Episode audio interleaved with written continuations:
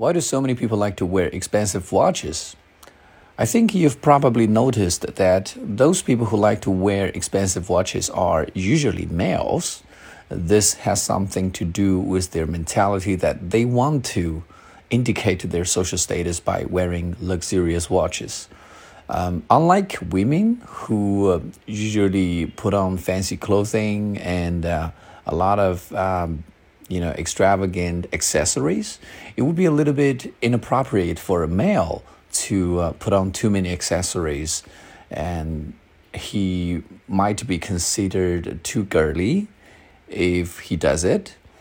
Therefore, uh, the only thing, the only item that a male can emphasize on would be the watch. And I think that is why those luxurious uh, watch brands like Rolex can have so many male customers.